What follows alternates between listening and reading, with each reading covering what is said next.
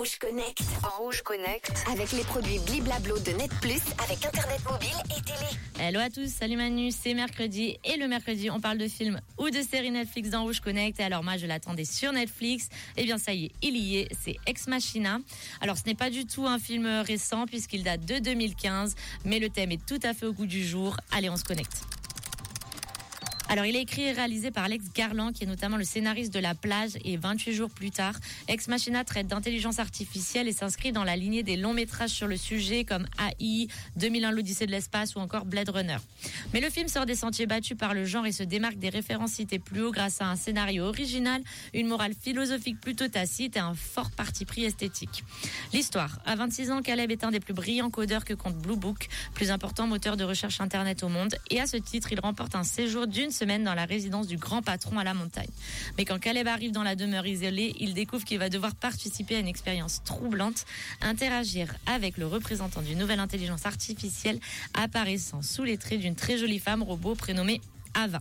Alors le film se joue à huis clos et moi personnellement j'adore ça. Ainsi dès lors que le héros, arrive dans le bâtiment, on se sont confinés, oppressés et surtout intrigués par tous les mystères que cache cette baraque son douteux propriétaire. Parce que oui, hein, chose importante, le récit est à la première personne, dans le sens où le regard du spectateur évolue en même temps que celui du personnage. Et alors les comédiens sont excellents et particulièrement Oscar Isaac qui campe un personnage ô combien ambigu auquel il est impossible de s'attacher. Et dans Ex Machina, il est question donc euh, d'intelligence artificielle, de machines, mais surtout de Dieu et de l'homme, comme dans la formule latine Deus Ex Machina, Dieu issu de la machine, dont le titre s'est inspiré.